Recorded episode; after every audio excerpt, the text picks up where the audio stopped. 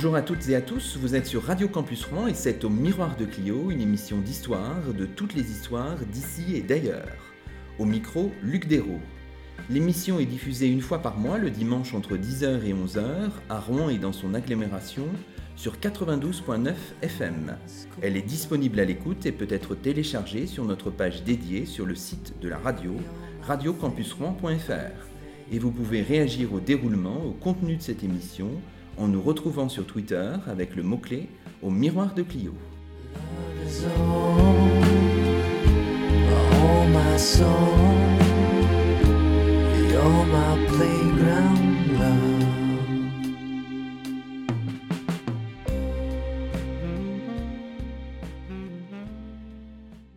C'est aujourd'hui la septième émission de la cinquième saison d'Au Miroir de Clio et nous avons le plaisir d'accueillir à notre micro Céline Borello. Bonjour à vous. Bonjour.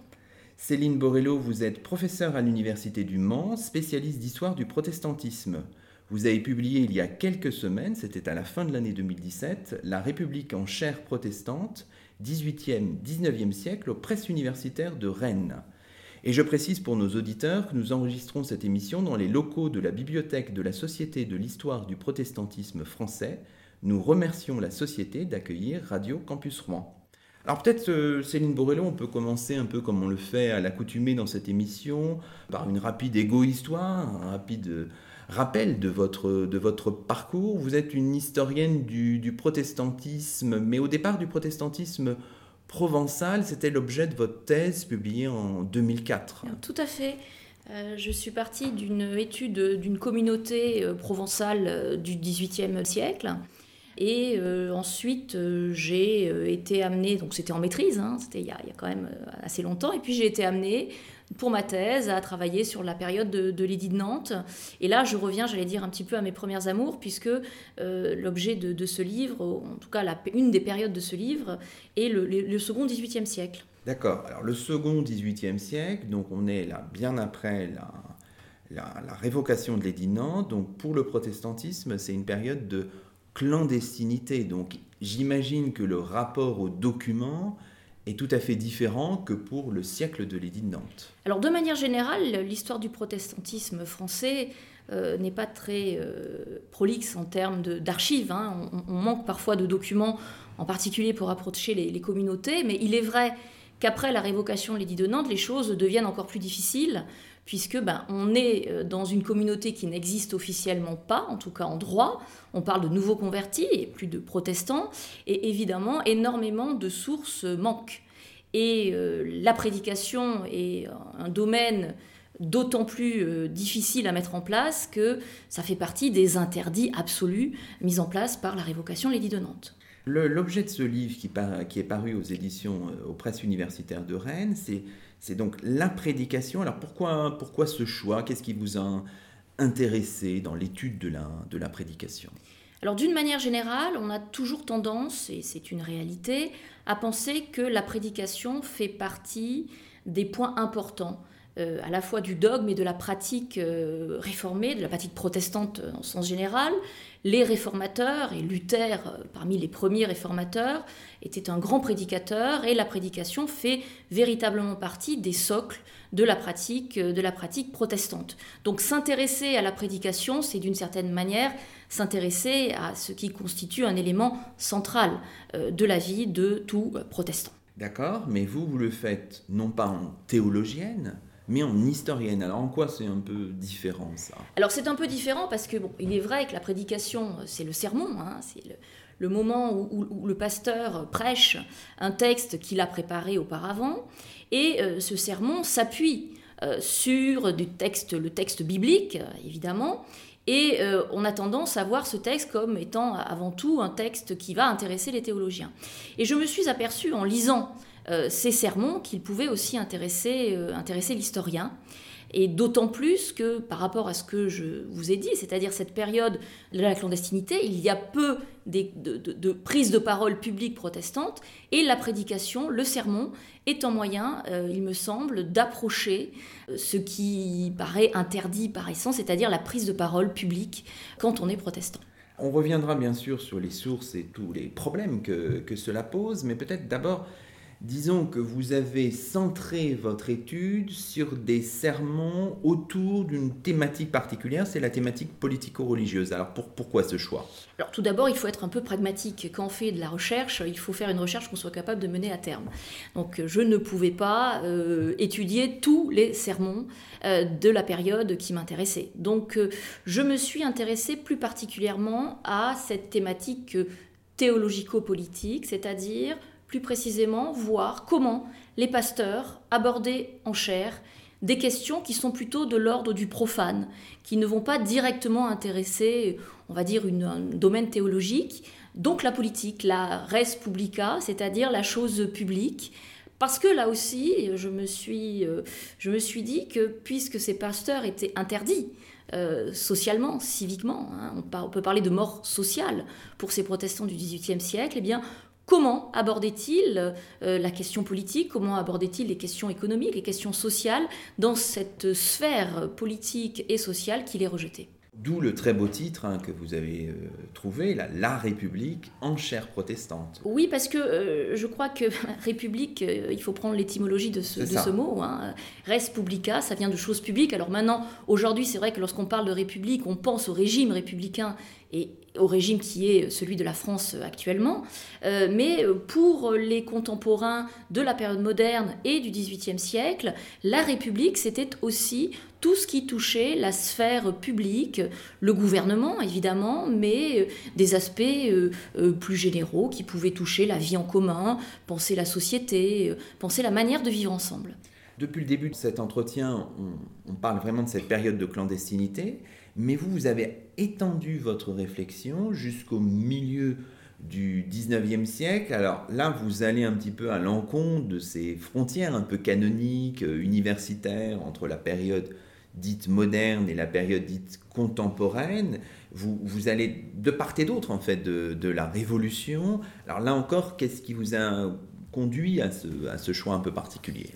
Partant de, de, mon point de vue, c'est-à-dire l'idée d'étudier les euh, protestants qui parlent de république et de politique et de gouvernement et d'événements sociaux, il me paraissait indispensable d'inclure la Révolution française. Et c'est un cheminement qui fait que je me suis dit, bah, puisque j'inclus la Révolution française et puisque j'ai étudié auparavant une période de monarchie, est-ce qu'il ne serait pas intéressant d'étudier euh, un retour de la monarchie pour voir est-ce qu'il y avait des changements, est-ce que les protestants abordaient euh, la monarchie de manière différente, puisque ce n'est plus la même monarchie au XVIIIe et au XIXe siècle, et de fil en aiguille, je suis arrivée à, m'arrêter en 1848 parce qu'aussi il y a un sermon, euh, celui du pasteur Coquerel, intitulé Liberté, égalité, fraternité, là qui me paraissait particulièrement correspondre à la thématique qui m'intéressait.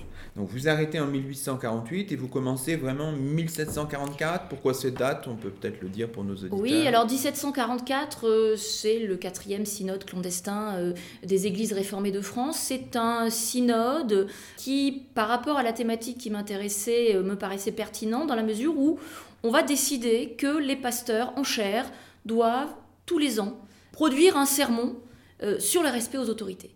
Donc euh, on a là le croisement réel d'une thématique euh, politique avec une prise de parole en chair. Alors, revenons un petit peu encore sur le sens peut-être de la prédication, que ce soit avant la révocation ou après la révocation, encore au 19e siècle. Vous le disiez à un moment, c'est très important chez les réformés, chez les luthériens. Hein, c'est vraiment la, la parole et le prêche est vraiment quelque chose de, constitutif en quelque sorte. Hein. Alors oui, d'un point de vue euh, théologique, euh, si on se réfère là encore une fois à, Luther ou même à Calvin, seule la parole est source de vérité. Partant de là, euh, la parole qui va être délivrée en, en, chair est un moyen, la parole du pasteur est un moyen d'entendre et d'écouter la parole de Dieu. On a beaucoup euh, parlé d'éventuellement de, présenter la prédication comme étant un moment, une sorte d'eucharistie euh, euh, ou, de transsubstantiation où la parole du pasteur pourrait être aussi la parole de Dieu. On ne va pas aller jusque-là, hein, mais en tout cas certains y ont pensé. Là, tout simplement, c'est un moment très fort parce que c'est aussi un moment où les protestants peuvent se retrouver ensemble. Alors bien sûr, euh, on sait très bien que justement au XVIIIe siècle, cette prédication collective disparaît totalement et on a un culte familial qui se met en place. Mais justement, dans la période qui m'a intéressée, on est vraiment dans un moment où la prédication collective, alors euh, elle est plus ou moins acceptée. Évidemment, elle va donner lieu à des violences de la part euh, du roi, de la part de certains intendants, mais euh, ce, n'est plus quelque chose de caché. Hein. C'est une prédication que tout le monde connaît. Donc on voit bien à quel point, à tous les moments de la vie, j'allais dire, des communautés protestantes, la prédication a été au cœur euh, d'une pratique collective, prêcher, écouter la parole du Christ, c'est d'une certaine manière aussi faire que le Christ est au sein de la communauté. Parce qu'il faut aussi rappeler que la véritable Église du Christ, c'est la communauté des croyants. Hein. Ce n'est pas l'Église institutionnellement pensée, comme cela peut être le cas dans l'Église catholique, apostolique et romaine. Alors, vous êtes saisi de ce sujet, euh, euh, la prédication, mais évidemment, d'autres historiens ont travaillé avant vous. Euh, est-ce qu'il y avait une historiographie, comme on dit, abondante sur la question même si on embrasse les choses peut-être de manière plus globale, en remontant au XVIe jusqu'au XIXe siècle. Et qu'est-ce qui faisait peut-être que c'était intéressant de se saisir de cette période-là, milieu XVIIIe, milieu XIXe Céline Borello. Alors, l'étude de la prédication, évidemment, elle n'est pas, pas nouvelle. Elle a d'abord commencé par une étude qui était période qui était antérieure à, celle qui nous intéresse, au Moyen Âge. Hein. Ensuite, euh, euh, donc c'est surtout la prédication catholique qui a d'abord intéressé. Et euh, sur la période qui a été celle de cette étude, Stéphano Simise ou Isabelle Briand ont récemment publié des travaux sur la, prédication catholique. En revanche, sur la prédication protestante, c'est surtout, comme vous venez de, le dire, la période des origines qui a intéressé. Hein. On s'est intéressé bah, prédication Luther, de Calvin, euh, à la période du XVIe siècle, à la période du XVIIe siècle, celle de, de l'édit de Nantes. En revanche, eh bien, je me suis aperçu que pour la prédication du XVIIIe siècle ou du début du XIXe siècle, hormis évidemment des, articles qui s'intéressaient à la prédication d'un pasteur en particulier, eh bien, il n'y avait pas vraiment d'études d'ensemble. Euh, il n'y avait pas vraiment d'études qui s'attachaient à voir concrètement comment se passait cette prédication euh, pratiquement. Euh, qu'est-ce que ça signifiait que prendre la parole? Comment cette prédication se mettait en place, quelle était la gestuelle des pasteurs, quelle était la formation des pasteurs? Et quelles étaient les thématiques donc qui étaient abordées? Il me paraissait important parce qu'il y avait cette carence historiographique de m'emparer aussi de ce sujet. Votre livre répond d'une certaine manière à une lacune, enfin un manque. À une lacune en tout cas sur une période dodée. Hein, celle, du, celle du XVIIIe siècle, du second XVIIIe siècle, de la période de la Révolution euh, française, du tout début du XIXe siècle, où, on sait à quel point bah, les, prêtres catholiques ou même les rabbins ont pu être sollicités euh, pendant la période impériale euh, de, Napoléon Bonaparte, mais rien véritablement sur la question protestante, en tout cas vu d'une façon assez, assez englobante. Mais alors, cette lacune, finalement, elle est peut-être plus générale encore, parce que finalement, le XVIIIe siècle, le début du XIXe siècle, ce ne sont pas les périodes de prédilection des historiens du protestantisme aujourd'hui, peut-être de plus en plus, je ne sais pas. Alors ce ne sont pas les périodes de, prédilection, évidemment, parce que euh, dans le protestantisme, il y a la grande période, c'est le XVIe siècle, hein, celle des, origines, les guerres de religion, en tout cas si on se réfère à, à l'histoire française, à l'histoire huguenote. Ensuite, évidemment, il y a un autre moment qui est particulièrement, euh, euh, qui cristallise particulièrement la recherche historienne, c'est la période de la révocation de l'édit de Nantes, entendue au sens large, on va dire 1680-1715. Euh, Après, c'est vrai que bon, la période du désert, a été abordé, mais plus par des historiens euh, du 19e, du 20e siècle, parce que c'est un peu une période héroïsante. Hein. Ce sont ces protestants qui, en dépit de tout, euh, et allant jusqu'à la mort pour certains, on a une résurgence de, la figure du martyr qui apparaît. Donc on, a quelques, quelques, quelques histoires qui, qui, sont parfois un petit peu anciennes, mais en tout cas, pour la période de la fin du 18e siècle et du début du 19e, il n'y a pas grand-chose. Ensuite, on retrouve euh, des études de nouveau avec Patrick Cabanel, euh, par exemple, qui a travaillé sur les débuts de la, de la, de la Troisième République, ou bien André Ancrevé, qui avait travaillé sur le milieu du XIXe siècle. Mais on a une sorte de, de, de, ventre mou, j'allais dire, hein, de, de l'histoire du protestantisme, compris entre les années 1760 et 1740, 1840. Et, et, là aussi, il y avait, je pense, des choses, des choses à dire. Mais dans l'historiographie, dans là aussi, il faut distinguer le, qu'on appelle traditionnellement le premier et le second désert qui intéresserait encore moins que le premier enfin bah, Le second désert... Euh, Donc à partir du milieu du 18e, Voilà, ça à partir des années 1760, on va dire. Euh, c'est-à-dire que c'est un moment où, là, de manière générale, ce qu'on pourrait appeler la, la, tolérance de fait, que moi j'ai appelé dans d'autres travaux la convivence, c'est-à-dire cette mise en place d'une sorte de, de, tolérance du quotidien qui fait que les protestants, évidemment, ne sont toujours pas admis dans la sphère euh, civile, dans la sphère politique, dans la sphère économique, mais euh, où on sait très bien qu'ils existent et on ne leur cherche plus trop d'ennui. Donc cette période-là tranche avec la période antérieure où, comme je vous le disais, on a encore des, pasteurs, on a mmh. encore des, des, fidèles qui, bah, qui subissent des violences, des vexations très très fortes. Donc cette période beaucoup plus calme, même si euh, elle reste parfois, euh, j'allais dire, parfois un petit peu violente. Hein. L'affaire Calas, l'affaire Sirven, euh, l'affaire du Chevalier Labarre, même si ça n'intéresse pas directement pour ce dernier cas l'histoire du protestantisme, on est dans les années 1760, mais à partir de là, eh bien, on va une sorte avoir une sorte de normalisation dans les faits du protestantisme qui fait que ça devient peut-être un petit peu moins intéressant et peut-être aussi on a un peu moins de sources hein, qui intéressent directement ces protestants français. Bon, bah écoutez, très bien. Ce que je vous propose, c'est de, dans notre émission Au miroir de Clio sur Radio Campus Rouen, de marquer une première pause musicale avant de plonger vraiment dans le vif du sujet et de voir euh, les contours en fait de votre, de votre large enquête sur la, la prédication protestante entre le milieu du XVIIIe siècle et le milieu du XIXe siècle. On se retrouve dans quelques instants sur Radio Campus Rouen. En compagnie de Dusty Springfield, son of a preacher man.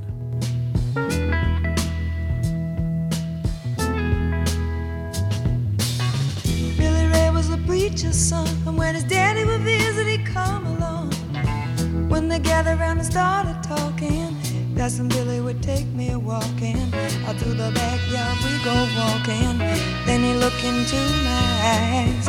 Lord knows to my surprise, the only one who could ever reach me was the son of a preacher man.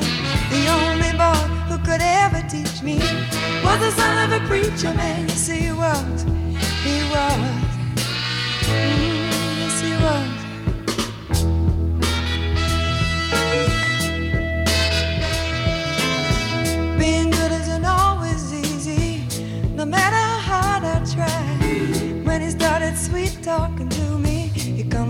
Everything is alright. He kiss and tell me everything is alright. Can I get away again tonight? The only one who could ever reach me was the son of a preacher man. The only boy who could ever teach me was the son of a preacher man. Yes. He was.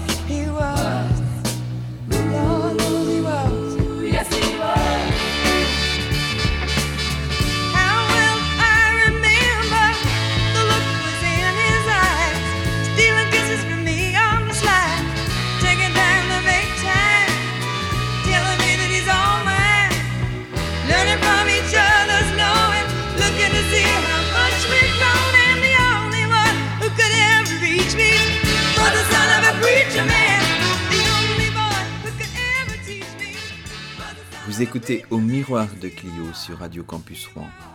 Aujourd'hui, Luc Desros s'entretient avec Céline Borello autour d'un ouvrage intitulé La République en chair protestante, 18e-19e siècle, un livre paru aux presses universitaires de Rennes.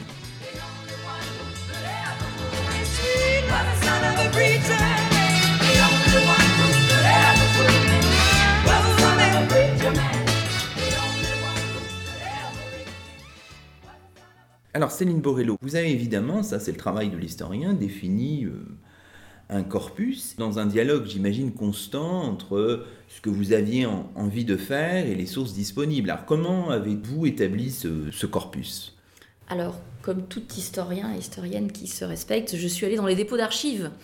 Le- le- la première chose était de regarder évidemment les inventaires. Euh, on se rend compte que pour le XVIIIe siècle, euh, les sermons ne sont pas toujours euh, fortement euh, présents, évidemment, par rapport à ce qu'on a dit auparavant.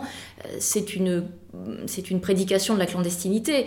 Donc il faut savoir que les pasteurs n'étaient pas en possession de leur, de leur sermon. Hein. C'était des, des, des, objets hein, dangereux. Alors les archives on est aujourd'hui à la bibliothèque de la Société d'histoire du protestantisme. C'est un lieu où il y a des archives protestantes depuis, le, depuis les origines. Donc on a là euh, des fonds qui m'ont intéressé. Alors euh, les fonds des pasteurs Rabot, hein, des trois pasteurs Rabot, euh, Paul Rabot, Rabot Saint-Étienne et Rabot Pommier. Il y a aussi des sermons qui sont imprimés. Là, la Bibliothèque nationale en fournit quelques-uns. Et ensuite, eh bien, il y a des dépôts d'archives euh, départementaux. Alors, je ne suis pas allée dans tous les dépôts d'archives, hein, mais dans quelques-uns. Alors, euh, certains collègues m'ont euh, gentiment fourni des, documents. Hein.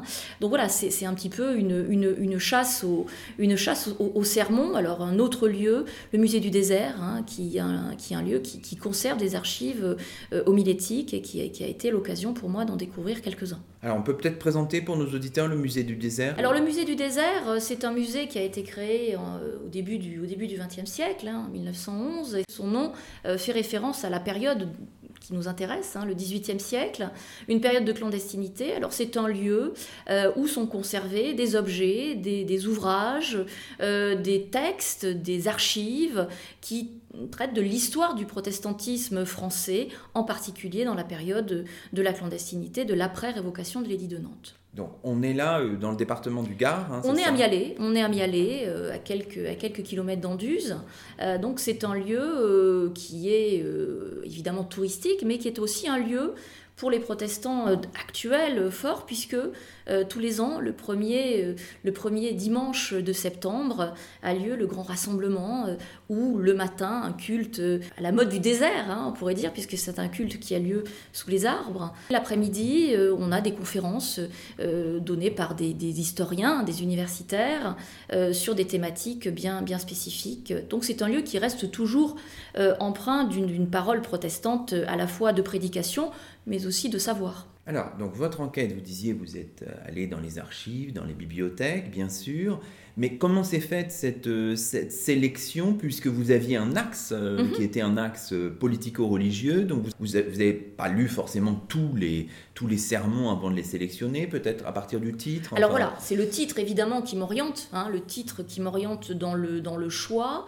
Euh, donc à partir du moment où certains extraits bibliques reviennent toujours, hein, les péri toujours un peu les mêmes péricopes, c'est-à-dire il faut être soumis au roi, euh, euh, il faut rendre à César ce qui est à César et à Dieu ce qui est à Dieu. Donc on a, on a toujours des choses qui reviennent. Donc là je sélectionne, ça paraît assez simple, hein, mais ça veut dire qu'il faut regarder tous les titres des, des, sermons. Hein. Donc là je peux les sélectionner. Et après l'habitude fait qu'on sait éventuellement quel type de titre qui n'est pas directement en lien avec le théologico-politique peut être intéressant. Je pense par exemple à des titres de sermons autour de la richesse et de la pauvreté, où là on peut avoir des développements sur la répartition des richesses, sur la nécessité de donner. Donc on rentre là dans la thématique initiale qui m'a intéressée, celle de la res publica, celle du bien commun, celle de l'intérêt général, que l'on peut retrouver à travers, à travers ces sermons plus particulièrement. Alors ça représente quel, quel volume là, si on essaye de, quantifier un peu tout ça Sur les, euh, sur les sermons que j'ai sélectionnés, il y a un peu plus entre à peu près 200, 215, 220 sermons où il y a un titre expressément euh, théologico-politique qui, euh, qui, qui, qui, a été retrouvé. Et ensuite, euh, je me suis aussi intéressée au corpus des, des hein, ces fameux pasteurs, cette dynastie pastorale dont j'ai précédemment parlé. Et là, le corpus du père Paul Rabot et des deux fils, Rabot Saint-Étienne et Rabot Pommier, c'est à peu près 330-340 textes euh, qui s'ajoute aux 200, qui s'ajoute aux 200 précédents. hein. donc, euh, donc voilà, on a un, corpus entre 500 600 textes à peu près. Alors un, sermon, c'est combien de pages hein, concrètement? Euh, Alors les sermons manuscrits, évidemment, ça dépend de la taille de, l'écriture du pasteur. Hein. Qui n'ont pas forcément de titre, peut-être aussi. Alors, qui n'ont pas forcément toujours de titre. Ce qui Euh, rajoute à la euh, difficulté. voilà, alors il faut, aller les, il faut aller les chercher. Contrairement au sermon, manu- au sermon imprimé, où là, bah, le, le genre même de l'imprimé fait qu'on donne un titre à à- au, au texte qui est, au texte qui est publié. Alors on va dire c'est entre 15, 20 pages, et, et sur certains sermons, particulièrement les sermons euh, sous l'Empire, alors là ça peut être 30, 35, 40 pages euh, de texte qui, est, qui, est, qui est imprimé. Alors, à partir de toute cette matière, quel, a été votre choix? Vous décidez de tout saisir par traitement de texte ou de sélectionner les passages? Comment avez-vous procédé pour ensuite procéder à une analyse euh, croisée? Bah, les deux. J'ai commencé par tout saisir. hein. Après, euh, vu la masse, je, me suis rendu à l'évidence que c'était impossible. Donc euh, j'ai saisi et j'ai sélectionné quelques textes que je publierai d'ailleurs dans une anthologie des sermons théologico-politiques qui paraîtra euh, aux éditions Honoré Champion euh, prochainement. Euh, là, j'ai saisi tous les textes parce que je crois qu'il est important aussi qu'on ait l'intégralité de ces documents hein, pour en saisir, j'allais dire, toute la vitalité, toute la structure aussi. Euh, et ensuite, évidemment, bah, j'ai lu les textes et j'ai sélectionné certains extraits, certains mots qui me paraissaient pertinents à sélectionner. C'est pas du tout une analyse sérielle, hein, comme on a pu le faire sur certains autres documents. Euh, c'est une analyse textuelle euh, qui, qui me semblait être révélatrice de ce que pouvaient dire les pasteurs en chair sur cette question de la Respublica. Alors, si on regarde un petit peu la ventilation géographique, vous êtes intéressé à la fois à des sermons qui étaient prononcés en France, dans les limites du royaume de France de l'époque, et puis aussi dans l'espace francophone, hein, parfois. Vous êtes allé au-delà des limites du royaume. Je hein. suis allée au-delà des limites du royaume parce que j'ai considéré euh, les textes francophones dans les églises du refuge. Et je crois avoir bien fait parce qu'il y a eu des textes assez, assez surprenants, hein, euh, euh, comme, comme, comme celui de- du, du pasteur Armand euh, en 1763, où en fait il, il prêche à des catholiques, il prêche à des protestants. On est, on, est en Allemagne, hein, et, et on a vraiment un pasteur à la fin de la, de la guerre de, de, de sept ans qui explique qu'il faut faire la paix et qui demande à ces militaires français et catholiques qui vont rentrer, euh, qui vont rentrer en France à expliquer au roi à quel point les protestants ici les ont bien, euh, les ont bien traités. euh, voilà, donc il y a- aussi des revendications comme ça. Donc il y a des textes du refuge qui, qui ont été assez, assez exceptionnels, pourrait-on dire, hein, par rapport à ce que j'ai pu lire sur les textes, sur des textes de, du royaume de France stricto sensus. Donc des documents des églises de Londres, de Bruxelles, des documents euh, de Suisse aussi. hein. Et puis ensuite, l'essentiel du corpus, hein, a été constitué euh, d'églises euh, françaises, euh, d'églises du Royaume de France. Et là, euh, bien lorsque j'ai fait la carte de ces, euh, de ces documents, je me suis aperçu que j'avais un magnifique, euh, un magnifique croissant huguenot qui se, qui se dessinait sans le vouloir. hein. Et j'ai donc pensé que les textes que j'avais étaient assez représentatifs de la géographie la- protestante. Oui, la géographie du XVIIe siècle. Absolu- hein, ouais. absolument. hein. On, on a on- de Nantes jusqu'à jusqu'à Valence, on remonte là. On, on a, on a le croissant huguenot traditionnel qui se, qui se dessine avec aussi euh, la petite exception de la surreprésentation, ce que je dis de Paris, mais parce que Paris, euh, on a des sources qui ont été, conservées et on a aussi beaucoup de documents qui ont été imprimés, euh, prononcés par des pasteurs parisiens comme le pasteur, le pasteur Marron, qui est un pasteur très en vue de la capitale. hein. il prêche à l'oratoire et qui a, un- pastorat assez long. Alors, si on, on essaye d'établir une espèce de ventilation patronymique, euh, on retrouve peut-être quelques 70 noms, c'est ça à peu Mhm, près à peu près, à peu près. Avec certains qui, euh, évidemment, sont l'auteur d'un grand nombre de, de sermons. Enfin, quelles sont les, les- les- les têtes de pont un peu de votre... Alors, euh, les têtes de pont, euh, si on prend le XVIIIe siècle, c'est difficile d'évacuer les rabots. Paul Rabot, euh, qui a été ministre quand même de Nîmes, qui est une des Mhm. plus grandes églises du royaume Bien de sûr. France après Paris, et qui a œuvré dans cette église de 1741 à à 1785, donc c'est un très long euh, pastorat. Euh, ensuite, euh, peut-être, alors on peut parler du 19e siècle, euh, la figure par exemple de, de Coquerel, hein, de, de Charles Athanase Coquerel, qui est un, un- un pasteur, pasteur de tendance libérale parisienne, en poste d'abord dans des églises wallonnes euh, des Pays-Bas, puis ensuite Paris à partir de 1830. Et c'est donc lui qui va prononcer ce fameux sermon dont je parlais précédemment, en 1848, intitulé Liberté, Égalité, Fraternité, qui est une des grandes voix euh, protestante du, du 19e siècle, qui a eu une, une, une, une carrière politique. C'est pas le premier, hein. Euh, on en a d'autres à la période révolutionnaire, peut-être pourra-t-on en parler. Oui, oui. Euh, et donc on a, on a ce pasteur-là qui va prendre, qui va prendre la parole au moment de la, de la, de la révolution, de, de- de- au lendemain de, de la révolution de, de- de- de 1848. On est, on est le 5 mars 48 hein, et il prend la parole sur cette thématique assez, assez forte en termes de, de républicanisme encore aujourd'hui, puisque c'est la devise quand même de notre République qui est ici prononcée par le pasteur. Alors, on peut peut-être s'intéresser à une figure euh, que vous abordez, qui est intéressante parce qu'on a, euh, on possède aussi un certain nombre de, de sermons, c'est celle de Pierre Mordant, un, un- un pasteur qui a été actif à Rouen. Alors c'est un pasteur qui a été effectivement actif euh, à Rouen, dans, la, euh, dans, dans- dans cette région-là. C'est un pasteur qui est actif aussi dans une période assez intéressante, puisque euh, on est au moment de la Révolution, au moment euh, de- du début du 19e siècle. Donc c'est un pasteur qui a eu, euh, j'allais dire, un- un- une activité à un moment assez, assez difficile, parce que la Révolution, c'est évidemment le moment où euh, le protestantisme est pleinement reconnu après l'édit dit euh, de tolérance, celui de Louis XVI, hein, qui reconnaît en 1787 l'existence d'un État civil protestant, mais c'est effectivement la Révolution hein, qui octroie la liberté de culte en 1791, mais c'est aussi cette période révolutionnaire qui jette de nouveau les protestants avec les catholiques, cette fois-ci dans une clandestinité qui pour les protestants est très familière. hein. Donc euh, le pasteur, euh, le pasteur Mordant va prononcer, euh, va prononcer ces textes à cette période-là, et puis d'autres évidemment au moment de l'Empire. Il est assez représentatif de cette prise de parole. On y reviendra sans doute aussi, assez, assez fidèle et assez respectueuse des autorités en place. Donc, on examine toujours un peu vos sources, bien sûr, on a Mhm. dit les manuscrits, les imprimés, mais vous avez aussi, vous êtes saisi aussi d'images, d'objets, enfin voilà, vous avez étendu le, le spectre jusque, jusque-là, Céline Borello. Alors les objets, euh, oui, il y a des objets, euh, par exemple les objets comme le sablier. hein. Je présente un, un- un sablier, un sablier de chair euh, qui avait été conservé dans le, qui est dans le temple de, de, de Foudé en Alsace.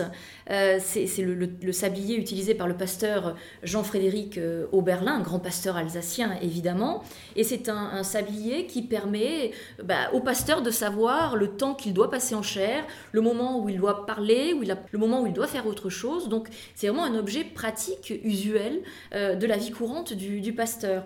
Et ensuite, un autre objet, c'est bien sûr la chair. Un mobilier qui n'a rien de protestant, puisque la chair, on la trouve dans tous les lieux de culte chrétiens, euh, catholiques comme protestants. Hein. Philippe Martin a beaucoup travaillé, par exemple, sur les chairs, euh, sur les chairs catholiques. Alors, ces chairs protestantes sont intéressantes sur la période que j'ai étudiée, parce que, d'abord, il n'y en a pas. Hein. Euh, Il n'y en a pas, ou en tout cas, il y a des chairs portatives, des chairs clandestines, des chairs que l'on va cacher euh, dans des, euh, dans des tonneaux. Alors, j'ai- pu avoir une, photographie de, de- la chair conservée au musée du désert, justement, où on voit à quel point bah, on, transportait ces chairs dans une petite, dans une petite carriole. Alors, c'est la couverture du livre hein, qui reprend une, une lithographie de la fin du, du, du XVIIIe siècle, et on montait clandestinement ces chairs. Alors, ça permettait évidemment aux pasteurs euh, d'être surélevés, de prendre la parole euh, au-dessus de l'auditoire, d'être peut-être un petit peu mieux entendu dans ces espaces qui, je le rappelle, n'étaient absolument pas faits euh, pour, euh, pour une prise de parole. hein. C'est-à-dire qu'ils prennent la parole au XVIIIe siècle, non pas dans des temples, hein. ils prennent la parole dans des espaces publics. hein. La, lithographie qui représente la couverture de l'ouvrage, c'est la carrière de Lec. hein. Donc c'est un espace ouvert euh, où les protestants se réunissaient par plusieurs centaines, plusieurs milliers même, euh, et écoutaient le pasteur. Donc on peut se demander ce qu'écoutait euh, l'auditoire euh, très très très, ou pouvait entendre en tout cas l'audi- l'auditoire très éloigné du, du pasteur. Alors, vous dites la carrière de Lec, on est près de Nîmes. On hein. est près de Nîmes, oui, pardon. Oui, on est c'est- près de, on est, c'est, là où se réunissaient en été euh, les protestants de la ville de Nîmes pour aller écouter leur pasteur. Alors justement, vous y faisiez allusion à l'instant, c'est-à-dire que vous êtes appuyé aussi sur certaines lithographies, sur certaines gravures qui finalement n'avaient pas été vraiment bien examinées et les détails sont intéressants. hein, Les Céline détails, comme tous les détails dans les archives, Ouais. sont intéressants euh, parce que j'ai essayé aussi de voir euh, finalement le corps du pasteur. Mhm. hein, euh, parce que bon, on parle de prédication, on parle de parole, mais prendre la parole, ce n'est jamais facile. hein. Et on voit à quel point, particulier les, les jeunes pasteurs, ont un petit peu peur parfois hein, de, de, de, de, prendre la parole. Donc bah, ces, ces, images m'ont paru être pertinentes pour essayer de voir la gestuelle qui était, qui était celle des, des, pasteurs, pour voir aussi en les comparant à des manuels d'homilétique, à des manuels de prédication, ce qu'on leur demandait de faire et ce qui pouvait être effectivement fait.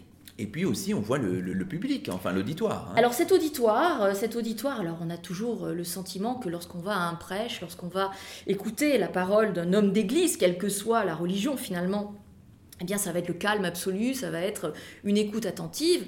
Et on se rend compte que c'est pas forcément le cas. Donc il y a une, des gravures de, de, de, de, Bellotti qui montre justement un public euh, assez diversifié, où effectivement ceux qui sont très près de la chair semblent être concentrés, ils sont agenouillés, les mains jointes, dans un geste de recueillement. En revanche, ceux qui sont un petit peu plus éloignés et plus près finalement du spectateur, de celui qui regarde cette, cette gravure, eh bien on a euh, un vieux monsieur qui semble parler avec son voisin. On a aussi des, des femmes qui sont en train d'allaiter euh, leurs enfants. Et on sait à quel point cette vie euh, pendant le culte pouvait gêner parfois les pasteurs. Hein. Euh, alors il faut comprendre qu'au XVIIIe siècle aussi, le culte durait très longtemps. Hein, durait très longtemps parce qu'il n'avait pas forcément lieu tous les dimanches. Et aussi, il durait très longtemps parce que les gens venaient parfois de très loin. donc, effectivement, les femmes venaient avec les jeunes enfants et elles allaitaient leurs enfants au moment du culte. Alors justement, sur la répartition des sexes, est-ce qu'on sait un petit peu les choses? Est-ce qu'il y a une séparation homme-femme ou pas forcément? Sur certaines gravures, oui, on voit les femmes séparées des hommes. Sur d'autres, on les voit, on les voit mélangées. Donc il semble difficile de, dire qu'effectivement il y avait une séparation sexuée euh, dans l'auditoire. Alors, euh, vous insistiez euh, un instant sur les, conditions, les modalités de la prédication. Bon, la durée, grosso modo, c'est une heure. C'est une heure à peu près. Hein. Il est recommandé de ne pas dépasser dans la prédication. Hein. Après, le culte peut durer, comme je le disais, plus longtemps, mais ne pas dépasser trois quarts d'heure, une heure, parce que sinon on risque de perdre un petit peu l'auditoire. Alors, ces pasteurs euh, sont évidemment, ils interviennent en public, et la prise de parole, vous le rappelez dans votre ouvrage, c'est quelque chose de pas forcément facile, il faut s'y préparer. Alors, euh, est-ce que ces, ces, pasteurs avaient une formation spécifique euh, à la prise de parole en public? Alors, euh, il faut un petit peu, euh, j'allais dire, là, prendre la période de, deux manières, c'est-à-dire pour l'Ancien Régime. Euh, pour l'Ancien Régime, évidemment, il n'y a pas en France, en tout cas, de formation pour les pasteurs. Hein. depuis la révocation de l'édit de Nantes, il n'y a plus ces grandes académies protestantes qui ont fait la réputation de certaines villes de France. en revanche, il y a un lieu, le séminaire de Lausanne, qui a été fondé par Antoine Cour en 1726, et c'est dans ce séminaire de Lausanne que les, les, proposants, hein, les, jeunes euh, hommes qui se destinaient euh, euh, au pastorat. ils allaient pendant deux ans, puis après trois ans et quatre ans. Hein, il y a eu plusieurs remaniements de, plans d'études. et ils revenaient, ils revenaient en France, généralement dans leur pays, enfin dans leur région native, pour, euh, pour, pour prêcher. Et on leur donnait une église, hein, ils étaient destinés à une église. Mais avant d'aller, euh, avant d'aller au séminaire, euh, les proposants accompagnaient un pasteur en poste. Et, ben, certains, Simon Lombard par exemple, qui, qui nous a laissé, c'est toujours une chance pour l'historien d'avoir ce type de source, son carnet, ses lettres, eh bien Simon Lombard se plaint de ne pas être aidé par les différents pasteurs qui l'accompagnent, d'être laissés seuls, là, euh, on leur dit, bah voilà, tu prêcheras dimanche prochain, mais sans, sans expliquer vraiment ce qu'il a à faire. Donc euh, ils se rendent ensuite à Lausanne, et à Lausanne, il n'y a pas véritablement de formation euh, à proprement parler sur la pratique de la prise de parole. Il y a bien sûr sur la prédication, sur comment former le texte, etc. Ça, ils ont des, ils ont des formations, mais sur la manière, sur la diction. Alors, euh, on le trouve grâce à certaines lettres que des séminaristes envoient à leurs parents, où ils disent par exemple Bon, on m'a demandé de perdre mon accent, parce que l'accent languedocien, il paraît que c'est terrible, on n'est pas, pas audible, on n'est pas, pas compris par, par les gens qui ne sont pas de cet endroit-là. Euh, on a aussi des, lettres qui indiquent que, entre eux, euh, les étudiants du séminaire eh bien, pratiquaient du théâtre. pour eh apprendre à, déclamer un texte. Parce qu'effectivement, Prêcher, c'est aussi déclamer un texte. Il ne faut pas perdre l'auditoire pendant qu'on est en train de prêcher.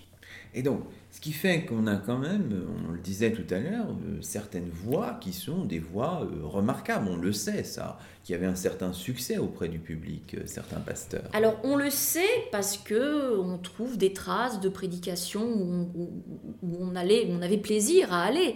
Lorsqu'on voit les, gravures qui représentent la ville de Nîmes, hein, dont, celle de j'ai parlé, dont j'ai parlé tout à l'heure, les pasteurs, euh, les pasteurs rabots euh, euh, sont des pasteurs que l'on aime, euh, écouter. Euh, euh, André euh, Jambon Saint-André est aussi un pasteur de, Castres et de Montauban, euh, qui était un, homme, un homme écouté. Coquerel, dont j'ai parlé, Monod euh, aussi. euh, voilà, ce sont des pasteurs euh, qui ont la réputation d'être de bons auditeurs, de bons, de prédicateurs. Après, évidemment, les auditeurs parfois se plaignent d'avoir des pasteurs qui sont pas bons, Ouais. qui sont mauvais. hein. Oui, Euh, on a, euh, on a, j'ai un dossier de, de- de- d'Orléans là où le pasteur c'est une vraie catastrophe. hein.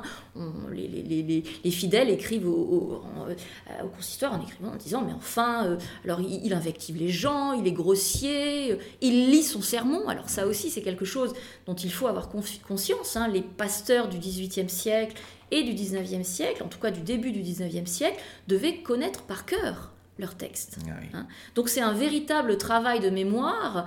Euh, et d'ailleurs là, ce sont les anciens pasteurs, les pasteurs d'un certain âge, qui parfois se plaignent en disant bon ça va quand on est jeune, mais apprendre un texte par cœur quand on a un certain âge quand même, c'est un peu déplacé. Donc euh, il y a par exemple le pasteur Marron, euh, Pierre-Henri Marron, on sait très bien qu'il euh, lisait euh, son texte.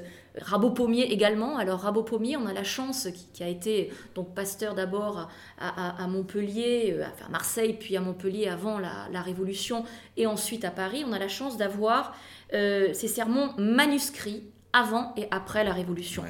Donc on a la trace de, de Rabot Pommier jeune et, et les traces de, de Rabot Pommier plus, plus âgé. Et là, l'écriture change du tout au tout. On a une petite écriture manuscrite très serrée avant la Révolution et une grosse écriture manuscrite après la Révolution avec des, des- des moments où euh, les choses sont soulignées en rouge. Donc on voit qu'il a besoin d'aide pour prêcher, pour, pour- pour Ouais. déclamer son sermon. Et on sait même qu'il avait un petit moyen, il faisait ses petites fiches et puis euh, il lisait. Tout le monde savait qu'il lisait, mais bon, Oui, on lui pardonne. petites anti-sèches, quoi. C'est Bien ça. sûr, bah oui, Ah parce que c'est un exercice. hein. Donc c'est pour ça que je parlais tout à l'heure du, du corps. Euh, du corps du, du- du pasteur, euh, il est fatigué parfois. Oui, hein. Alors, euh, il y a le pasteur des lettrats dont je parle, qui, qui va, c'est un pasteur suisse qui, qui, qui va faire une grande mission dans, dans le Vivarais dans les années 1840, au début des années 1840.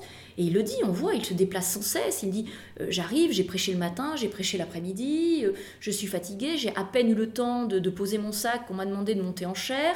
Alors, même ces pasteurs du 19e siècle, finalement, n'ont pas toujours des conditions de prédication idéales. Parce qu'on le voit bien, au 19e siècle aussi, il n'y a pas de temple partout. Hein. Oui. Donc, on a la description de ces pasteurs qui sont dans des, dans des cuisines ouvertes, euh, euh, des, des- des granges encore, où on a il dit, moi j'ai reçu le rabat, euh, mon rabat, le rabat de ma robe pastorale sur la figure au moment où j'étais en train de prêcher. Donc ce ne sont pas des conditions de prédication ou de prise de parole publique, hein, si on, on dépasse la prédication, mais de prise de parole publique, euh, toujours facile.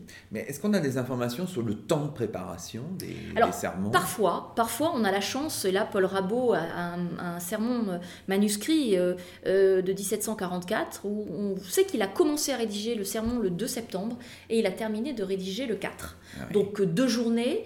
Euh, après, on a des pasteurs qui, justement, disent, euh, la veille, je n'ai toujours pas terminé mon sermon.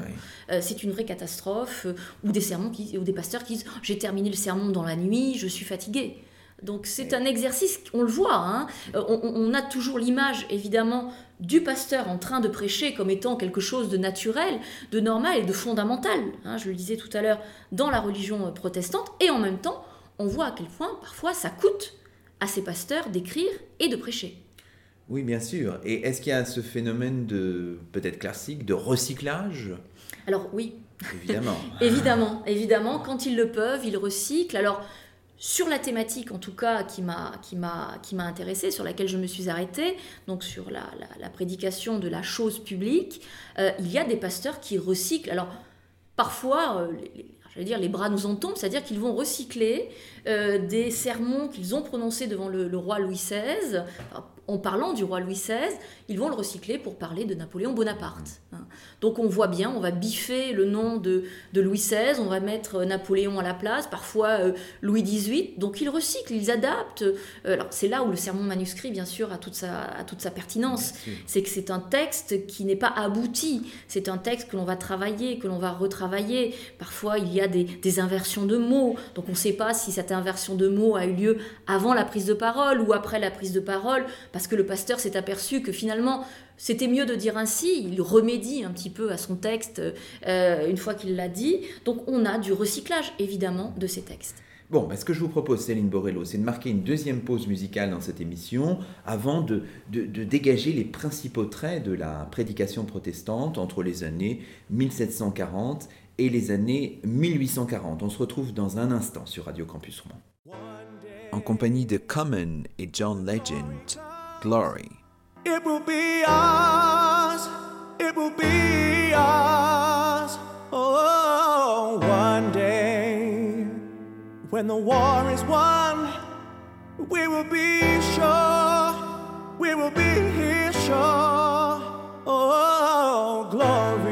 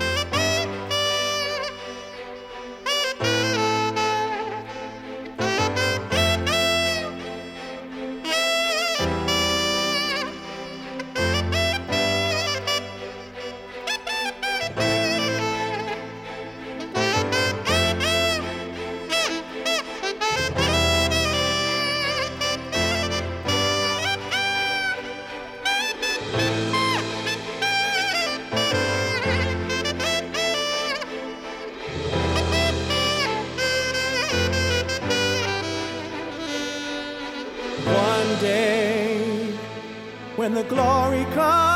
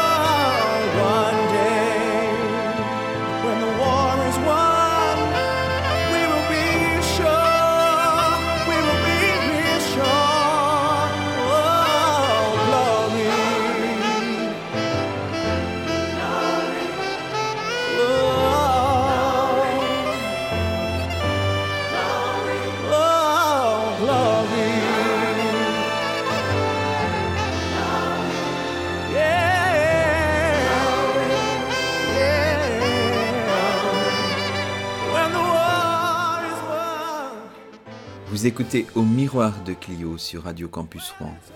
Aujourd'hui, Luc Dérault s'entretient avec Céline Borello autour d'un ouvrage intitulé La République en chair protestante, 18e-19e siècle, un livre paru aux presses universitaires de Rennes.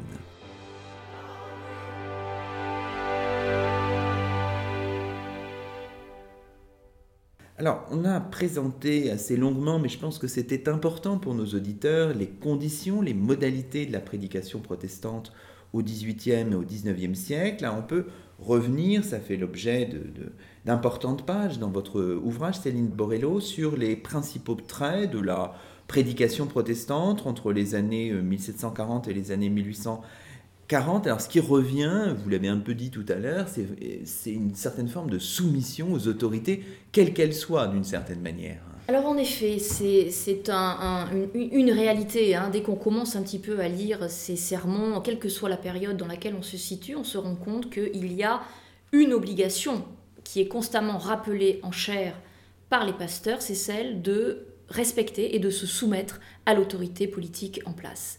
Alors, euh, j'évoquais tout à l'heure la date de 1744, hein, où on demandait aux pasteurs de, euh, de, prêcher pour euh, le roi, pour les autorités. Alors là, on trouve évidemment un ancrage biblique, hein, qui est qu'il n'est d'autorité qui ne vienne de Dieu. Donc toute autorité politique, à partir du moment où elle est instituée par Dieu, elle doit être respectée par les fidèles vous vous parlez un moment de girouettisme politique. Alors, euh, que signifie ce, concept?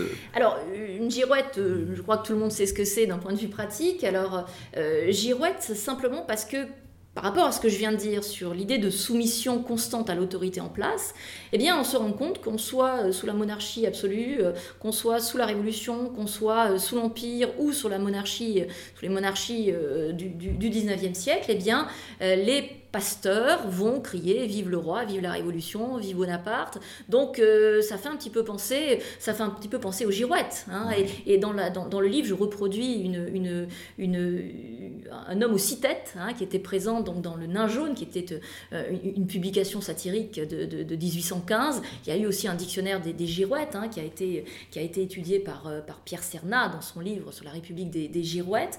Donc on voit à quel point finalement ces pasteurs en chair eh bien, sont assez facilement portés par, euh, par le courant, hein. c'est-à-dire qu'ils on leur dit d'être soumis, bah, ils sont soumis. Hein. ils, clament, ils clament une, une, soumission. Alors, c'est particulièrement marqué, euh, c'est particulièrement marqué euh, sous l'Empire. Alors là, ce qui était intéressant aussi à considérer, c'est que on, aurait, on, pourrait penser qu'avec les articles organiques, hein, avec les articles organiques de 1802, qui finalement légalisent de nouveau le protestantisme, on va avoir une parole de chair libre, Hein, beaucoup plus, euh, oui, beaucoup plus libre et indépendante, eh bien en fait on se rend compte que euh, euh, ces pasteurs, tout comme les prêtres ou les rabbins dont je parlais précédemment, eh vont être d'une certaine façon les porte-paroles des actes de Napoléon, des actes de l'empereur, et vont participer au, mythe du grand Napoléon qui se, qui se met en place très, rapidement, très rapidement au début des années 1800. Alors précisons que cette période, la période impériale, c'est une période sur laquelle vous vous intéressez particulièrement parce qu'il y a une influence hein, de, sermons dans votre corpus. Hein. Oui, les sermons sont imprimés. Ça y est, les sermons sont officiellement imprimés, euh, les sermons protestants sont officiellement imprimés. Et d'autant plus imprimés, évidemment, qu'ils vont servir la propagande impériale. C'est-à-dire qu'on va parfois même demander au synode ou au pasteur c'est-à-dire le pouvoir impérial, va demander à ce qu'il y ait une publication. Et c'est là aussi où on se rend compte que le sermon pouvait aussi dépasser finalement les portes du temple, dépasser la, prédication du dimanche. Parce qu'à partir du moment où il est imprimé, ça veut dire qu'il va être lu, lu à la maison, euh, lu euh, peut-être entre, entre protestants. Donc euh, c'est un vecteur de propagande qui n'a pas échappé évidemment à l'administration impériale. Alors, au-delà de cette soumission aux autorités, il y a bien dans ces sermons très souvent ce qu'on pourrait appeler une défense de l'ordre social, en quelque sorte. Hein. Alors oui, ces, pasteurs euh, euh, ne sont pas forcément des grands, euh, si vous me permettez l'expression, des grands révolutionnaires. Hein. Évidemment, ils vont parler de la liberté, ils vont parler de l'égalité, mais la liberté qu'ils prônent, ce n'est pas la licence. Hein, c'est toujours la liberté dans le respect de l'ordre social, l'égalité, évidemment, là, c'est quelque chose de, profondément ancré euh, dans cette prédication euh, protestante. C'est l'égalité qui trouve aussi sa source dans tout le passé protestant, fait de discrimination, fait de rejet, fait de euh, d'inégalité justement parce que pendant des décennies ils n'ont pas été reconnus euh, par l'autorité euh, monarchique. Donc ils revendiquent aussi. Donc à côté de cette homilétique de soumission, il y a aussi une homilétique, une prédication de revendication, revendication de droit, euh, revendication à une égalité, revendication à une liberté et un rappel constant euh, à la charité, à la fraternité, à l'idée de penser que euh, le, fidèle est dans une société de semblables et dans une société où les uns les autres doivent s'aider, d'où le rappel évidemment des œuvres, l'idée de donner, de secourir qui est constamment rappelée dans cette prédication protestante. Oui, donc il ne faudrait pas être trop simpliste non plus. La prédication, elle a plusieurs dimensions. Absolument, elle est plurielle, elle est plurielle, c'est-à-dire autant de textes, autant de thématiques, autant aussi de sensibilité hein, des, pasteurs à plus volontiers parler de telle ou telle euh, chose. Évidemment, le corpus euh, est, est assez vaste pour arriver à trouver des pasteurs qui vont parler plus volontiers euh, de la charité, plus volontiers de la liberté. Alors évidemment, certains pasteurs qui vont avoir une double vie, ou en tout cas une vie politique aussi, euh, à côté de leur vie pastorale, eh bien, vont peut-être être plus sensibles à développer une dimension sociale dans leur prédication. Dimension sociale, ou en tout cas morale sociale, qui a fait que très souvent, pendant le 19e siècle et le début du 20e siècle, cette prédication euh, euh, au tournant du 18e et du 19e siècle a souvent été considérée comme étant inintéressante, alors qu'au contraire, je crois qu'elle elle montre à quel point les protestants ont les pasteurs ont su être ancrés dans leur temps en parlant aussi de ce qui était en train d'arriver. Est-ce que on pourrait dire que le propre quand même de la, prédication, c'est d'avoir un aspect, euh, somme toute, conservateur euh, finalement, ou est-ce que ce serait trop simpliste de dire les choses comme ça? En tout cas, un aspect, une volonté d'ordre. D'ordre. D'ordre, une volonté d'ordre, une volonté de modération. Euh, de modération sociale, euh, mais en même temps, euh, alors tout à l'heure on parlait de, girouettisme, dans mon ouvrage je parle de girouettisme de vertu. Hein. C'est-à-dire que bien sûr qu'ils vont crier vive le roi, ils vont crier vive l'empereur, mais en même temps on le voit bien aussi pendant la période impériale, il y a un moment où ils décrochent. Hein. il y a un moment où la guerre s'éternise un petit peu trop, où, les éléments, c'est-à-dire qui semblent être au, au fondement de la prédication protestante, la charité, euh, la liberté, la reconnaissance euh, finalement euh, des droits des uns et des autres, fait que, eh bien, on, va plus volontiers euh, crier Vive l'empereur. Et à partir des années 1807-1808, euh, on voit que euh, dans certaines petites thématiques, dans certaines petites figures bibliques ou figures historiques qui sont utilisées pour, pour parler de l'empereur, eh bien, ce n'est plus le génie national que l'on, place, mais plutôt le chef de guerre qui finalement ne fait que la guerre. Alors, il nous reste quelques minutes dans cette émission.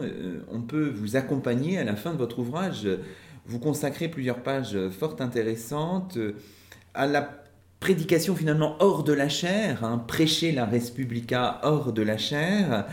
Et il y a deux pistes ou deux entrées possibles que vous signalez. Alors ça peut se faire par un roman ou par l'action politique. Alors je ménage un peu le suspense, mais peut-être Pourriez-vous ramasser en quelques mots ces, deux pistes-là que vous ouvrez à la fin de votre ouvrage? Oui, alors vous faites référence à deux parcours qui m'ont un petit peu plus intéressé que d'autres. Euh, celui de, deux pasteurs, Rabot Saint-Étienne, euh, qui euh, en 1779, donc pasteur nîmois hein, depuis 1765, et qui en 1779 va publier un ouvrage connu sous le nom de Vieux Sévenol et qui est un roman historique euh, dans lequel il va essayer de montrer à la faveur d'une vie romanesque absolument délirante. Hein. C'est un personnage, Ambroise Borelli, qui, qui, vit, euh, qui vit plusieurs, une centaine d'années, donc il lui arrive plein de choses, il, il survit à chaque fois, c'est presque, un, presque un surhomme, et à, travers cette, cette, ce destin exceptionnel, Rabot Saint-Étienne veut essayer de montrer à un lectorat catholique modéré à quel point finalement toute l'armature législative pensée par Louis XIV est maintenue par Louis XV et encore par Louis XVI, puisque ce, texte sera réédité en 1700 jusqu'en 1788, eh bien, euh, euh, cette armature législative n'est plus tenable. Et il faut penser une autre forme de société où les protestants seraient euh, acceptés au même titre que les autres, euh, que les autres, que les autres Français, que les Français catholiques évidemment. Et puis une autre, une voie, c'est celle de, de, Jean Bon Saint-André dont j'ai parlé aussi, qui est, qui est une voie d'une carrière politique. Alors, bien entendu, Rabot Saint-Étienne a été aussi un homme de la, de la Révolution, il a été député, mais euh, ce qu'il y a de particulier chez, Jean Bon Saint-André, euh, c'est qu'il a, il a survécu à la, à Révolution. Euh, en étant pourtant membre du comité de salut public, hein, ce qui en soi euh, n'est pas rien. Euh, et il a, survécu aussi en ayant une, autre vie. Il a été pasteur, il a été homme de la Révolution, membre du comité de salut public, en charge de la marine. Euh, et ensuite, il devient baron d'Empire, il devient préfet d'Empire jusqu'à son décès en 1813. Et il a une, notice dans le fameux dictionnaire des girouettes dont j'ai parlé, parce qu'évidemment, son parcours un petit peu particulier, c'est presque ses virages parfois, font qu'il a été raillé euh, par la suite. Bon, bah on voit que le pastorat mène à tout finalement. C'est avec ce parcours du pasteur Jambon Saint-André que nous, nous, concluons cette émission en vous remerciant beaucoup, Céline Borello. C'est ainsi que se termine Au miroir de Clio, l'émission d'histoire de Radio Campus Rouen. Nous étions aujourd'hui en compagnie de Céline Borello, professeure à l'Université du Mans, auteur de La République en chair protestante 18e-19e siècle, un livre paru aux presses universitaires de Rennes dont nous vous recommandons chaudement la lecture. A très bientôt sur Radio Campus Rouen.